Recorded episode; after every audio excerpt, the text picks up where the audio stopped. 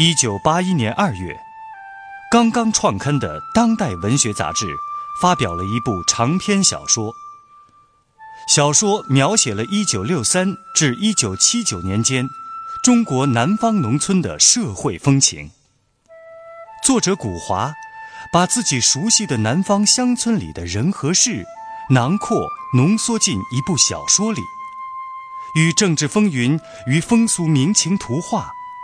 借人物命运演乡镇生活变迁，通过一幅幅生动的乡村生活图景，展示了大时代的深刻变化。请听长篇小说《芙蓉镇》，作者古华，由人民文学出版社出版，演播聂梅。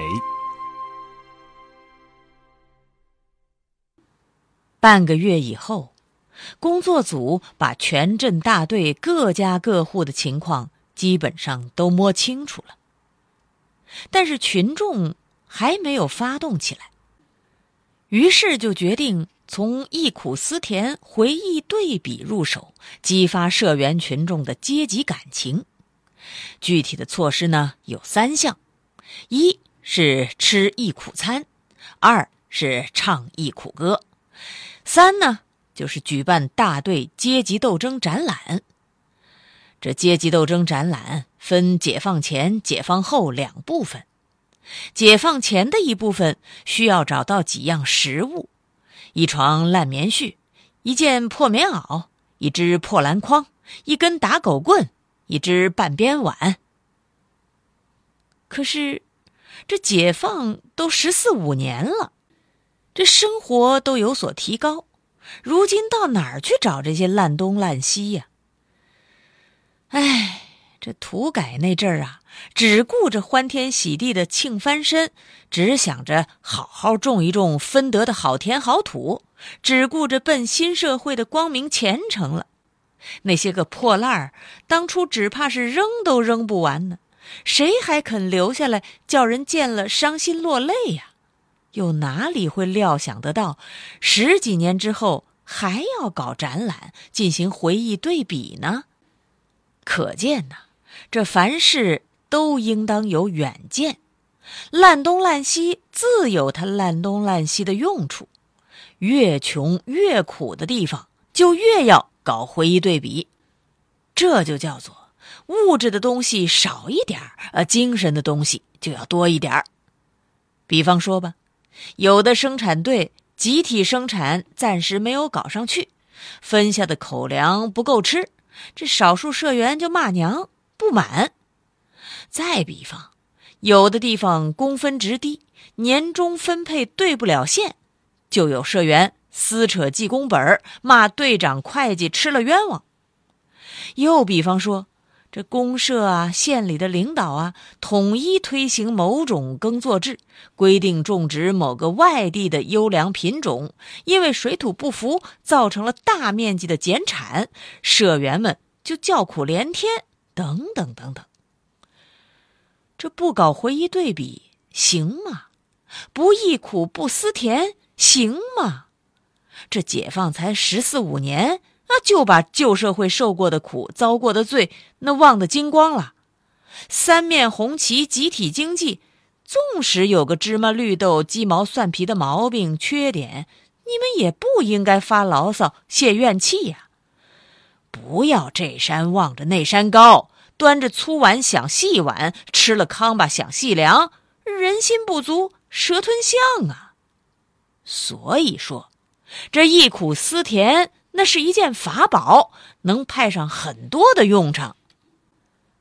当然了，李国香组长要办这忆苦思甜阶级教育展览会，那是为了发动群众开展运动。他为着寻找几件解放前的展品，走访了好些个人家，可是呢，都是一无所获。忽然，他心里一亮。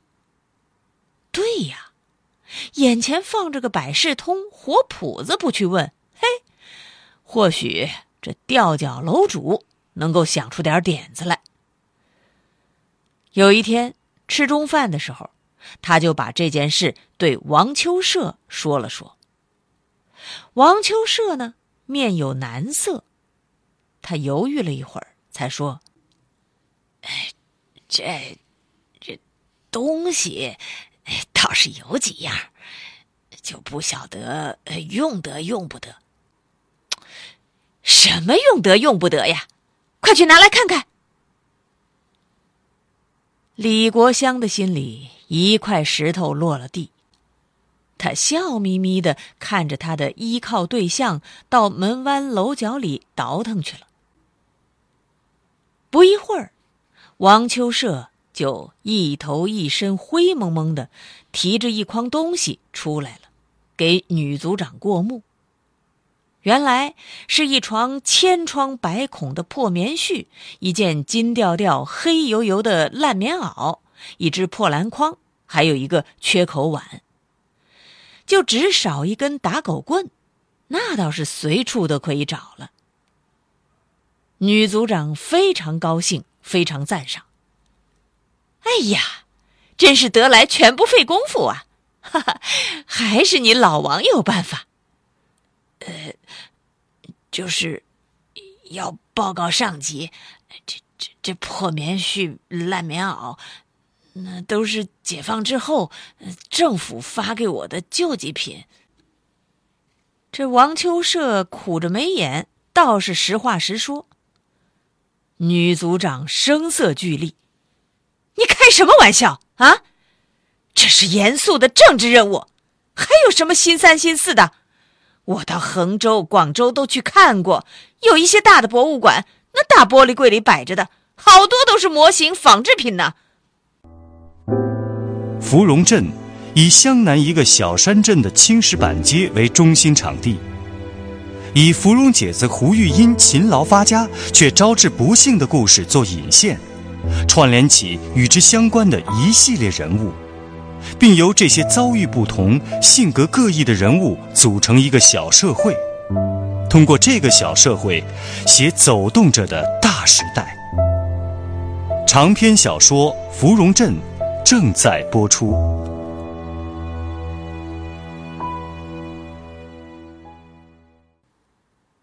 镇上传出了风声，县委工作组。要收缴芙蓉姐子的米豆腐摊子和她男人的杀猪屠刀了。这风声最初是从哪儿传来的？谁都不晓得，也无需去过问。而人们对于传播新鲜听闻的爱好，就像蜂蝶在春天里要传花授粉一样，是出于一种天性和本能。街坊们的挤眉弄眼、窃窃私语，无形中给胡玉英夫妇造成了一种压力、一种惶恐的气氛。这可把胡玉英给急坏了，也把她男人黎桂桂吓懵了。桂桂脸色呆滞，吃早饭的时候连碗都不想端了。难怪那政治家们把舆论当武器，要办一件事情，总是先造舆论，放风声。胡玉英对于自己不中用的男人，又恼又气又恨。祖宗爷，人家的男人像屋柱子，天塌下来撑得起。我们家里一有点事，你就连个女人都不如，碗筷都拿不起来。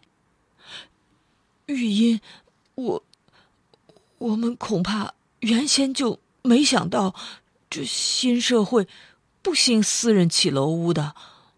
这土改前几年，不是也有一些新发户，紧吃省用，捆紧裤带买田买土买山场，后来他们都化成了地主富农啊。那依你看，我们该哪样办？我想，趁趁着工作组还没有找上门来，我们赶快想法子把这新楼屋给脱手掉吧。哪怕贱卖个三两百块钱，我们只有住这烂板屋的命。放屁！没出息的东西！胡玉英听完男人的主意，火冒三丈，他手里的筷子头直戳了过去，在男人的额头上戳出了两点红印。那地主富农是收租放债，顾长工搞剥削，你当屠户剥削了哪个呀？我卖米豆腐又剥削了哪个？卖新屋只有住烂木板屋的命，哼！亏你个男人家讲得出口。我们俩抓死抓活，推米浆磨把子都捏小了，做米豆腐锅底都抓穿了，手指头都抓短了。你张口就是卖新屋，天哪！人家的男人天下都打得来，我家男人连栋新屋都守不住。黎桂桂伸手摸了摸额头。额头上的两个筷子头印子沁出了细细的血珠子。胡玉英含着眼泪，这才发觉自己气头上没轻没重的，真是见了鬼了！听到一点风声，遇上点事，自己也发了癫喽，人都不抵钱了吗？他和桂桂结婚八年了。还没有起过高腔，红过脸呢。由于没有生育，他把女人的一腔母爱都倾注在这男人身上，连男人的软弱怕事都滋长了他对他袒护怜爱的情感。可如今呢，把男人的额头都戳出了血了。他赶忙放下碗筷，站起身子绕过去，双手捧住了桂桂的头。哎呀，你呀，你个蠢东西，连痛都不晓得喊一声。也不大痛嘛。桂桂非但没有发脾气，反而把脑壳靠在他的胸脯上。玉音，卖新楼屋，我不过是随便讲讲。还是你拿定见。反正我听你的，你哪样办，我就哪样办。你就是我的家，我的屋。只要你在，我就什么都不怕。真的，就算是当叫花子讨吃食，我都不怕。胡玉英紧紧的搂着男人。就像要护着男人免受一股看不见的恶势力的欺凌，他不觉就落下泪来。是的，一个摆小摊子为业的乡下女人，她的世界就这么一点大。她是男人的命，男人也是她的命。贵贵闭着眼睛。像是在做梦似的，咕咕哝哝的说：“玉音，你不要，你不要以为我总是老鼠胆子。其实我胆子不小。要是为了我们的新楼屋，你喊我去杀了哪个，我就操起杀猪刀。我的手操惯了刀的，力气满足的。”胡玉音赶紧捂住了桂桂的嘴巴。“哎呀，你要死了！看看你都讲了些什么疯话呀！这好事情连想想都有罪过，亏你还讲得出来。”玉音，我就是讲给你听的，只是讲给你听的。我又我又没有真的就要去杀了哪个。可你，你要么就是要卖掉新楼屋，要么就是要去拼命。如今镇上只是传出一点风声，就把你吓成这个样子。要是以后真的有点什么事情，你如何经得起呀？左不过就是个死嘛，那其他的还能把我们怎么的？你，黎桂桂随口讲出的这个“死”字，让胡玉音眼冒火星子。他真想扬手抽男人一个嘴巴子，可是手到半路又落不下去了。就像是有一座大山突然横到了他眼前，要压到他身上来。他感觉到了事情的严重和紧迫。他是一个外柔内刚的人，当即在心里拿定了一个主意。贵贵，我就去找找李国香，问问他这个工作组组长，手脚米豆腐摊子和杀猪刀的话，是真是假？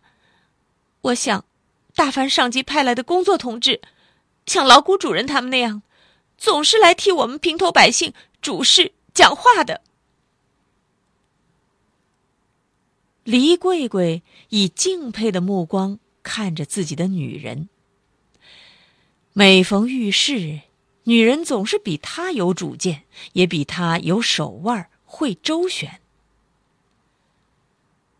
胡玉英梳理了一下，想了想，该和女组长说些什么话，才不至于引起人家的反感，或者不要给人家留下话瓣。他正打算出门。门外，却有一个女子和悦的生气在问：“胡玉英，胡玉英在屋吗？今天不是冯维的日子吗？”胡玉英连忙迎出门去，一看，竟是一脸笑容的李国香组长。真是心到神知啊！他连忙把客人迎进屋来。李国香比上一年当饮食店经理的时候略显富态些，脸上的皱纹也少了点儿。这工作上的同志劳心不劳力，日子过得爽畅，三十三岁上当黄花女还不现老相。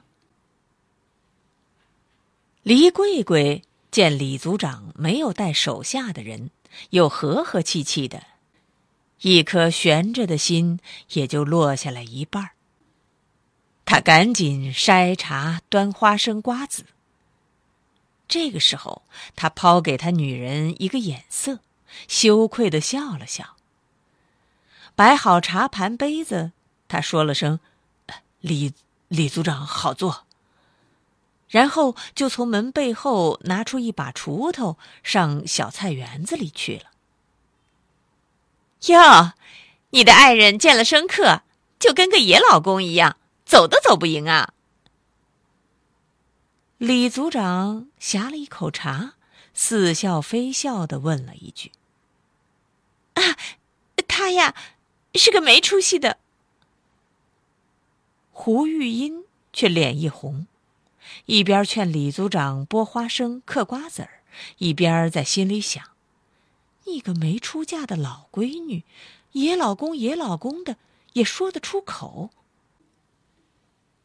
胡玉英，今天呢，我是代表工作组，特意来参观你这新楼屋的，顺便呢，把两件事和你个别谈一谈。你放心，我们是熟人熟事，公事公办。李国香说着，就抓了一把瓜子，站起身来。胡玉英脸色有些发白，脑壳里有些发紧。这女族长今天大约是来者不善，善者不来呀。但是，胡玉音还是强打起精神，陪着笑脸。领着女族长出了老客栈铺子，打开新楼屋的红漆大门。进得门来，李国香就闻到了一股新木香和油漆味儿。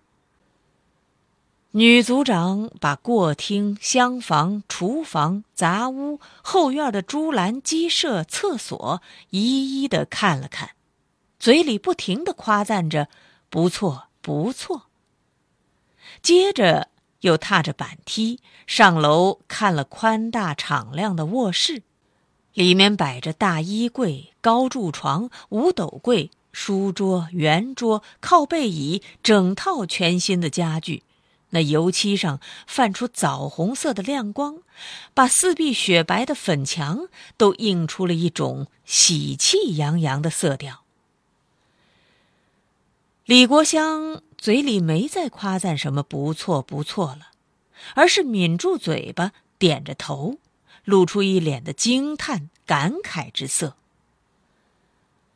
胡玉音一直在留神观看他脸上的表情变化。但是，他估不透这女族长心里在想着、窝着的是些什么。最后，他们打开落地窗，站在阳台上看了看山镇风光。李国香倚靠着栏杆，就像是一位首长站在检阅台上。他站在阳台这个高度，才看清楚了四周围的古老发黑的土砖屋、歪歪斜斜的吊脚楼、靠着斜桩支撑着的山皮木板屋和这幢鹤立鸡群似的新楼屋之间的可怕的差异，贫富悬殊的鸿沟啊！回到卧室，李国香。径自在书桌前坐了下来。书桌当窗放着，土漆油的桌面像镜子一样照得清人影儿。胡玉音在一旁陪站着。他见女组长已经在书桌上摊开了笔记本，手里的钢笔旋开了笔帽。坐，坐呀，你先坐下来。就我们两个人谈一谈。这个时候，李国香倒像是成了屋主似的，招呼着胡玉音落座了。胡玉音拉过一张四方凳坐了下来，在摆着笔记本、捏着钢笔的女组长面前，他不由得就产生了一种自卑感，所以。女组长坐靠背椅，他呢就还是坐四方凳为宜。李国香例行公事的说：“胡玉印，我们县委工作组是到镇上来搞四清运动的，这个你大概早就听讲了。为了开展运动。”我们要对各家各户的政治经济情况摸一个底。你呢，既不是头一家，也不是最后一户。对工作组讲老实话，就是对党讲老实话。我的意思，你懂了吧？胡玉音点了点头。其实他心里蒙着雾，什么都不懂。胡玉印，我这里替你初步的算了一笔账，找你亲自落实一下。要是有出入，你可以提出来。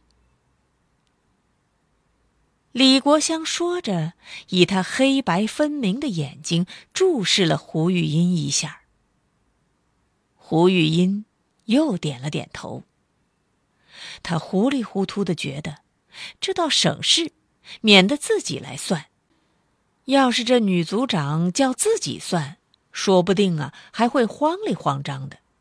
而且这女组长态度也算好，没有像对那些五类分子训话那样的眼光像刀子，风寒刃利。你看啊，从一九六一年下半年起，芙蓉镇开始改半月为。为五天为，这就是说一月六为，对不对？李国香又注视了胡玉音一眼，胡玉音仍旧点点头，没作声。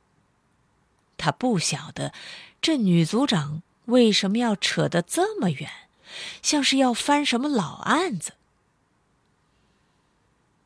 到今年二月底为止，一共是两年零九个月，也就是说，一共是三十三个月份，正好缝了一百九十八围，对不对？胡玉音呆住了，他没有再点头。他开始预感到自己像是在受审讯。您刚才听到的是长篇小说《芙蓉镇》，作者古华，由人民文学出版社出版，演播聂梅。感谢您的收听。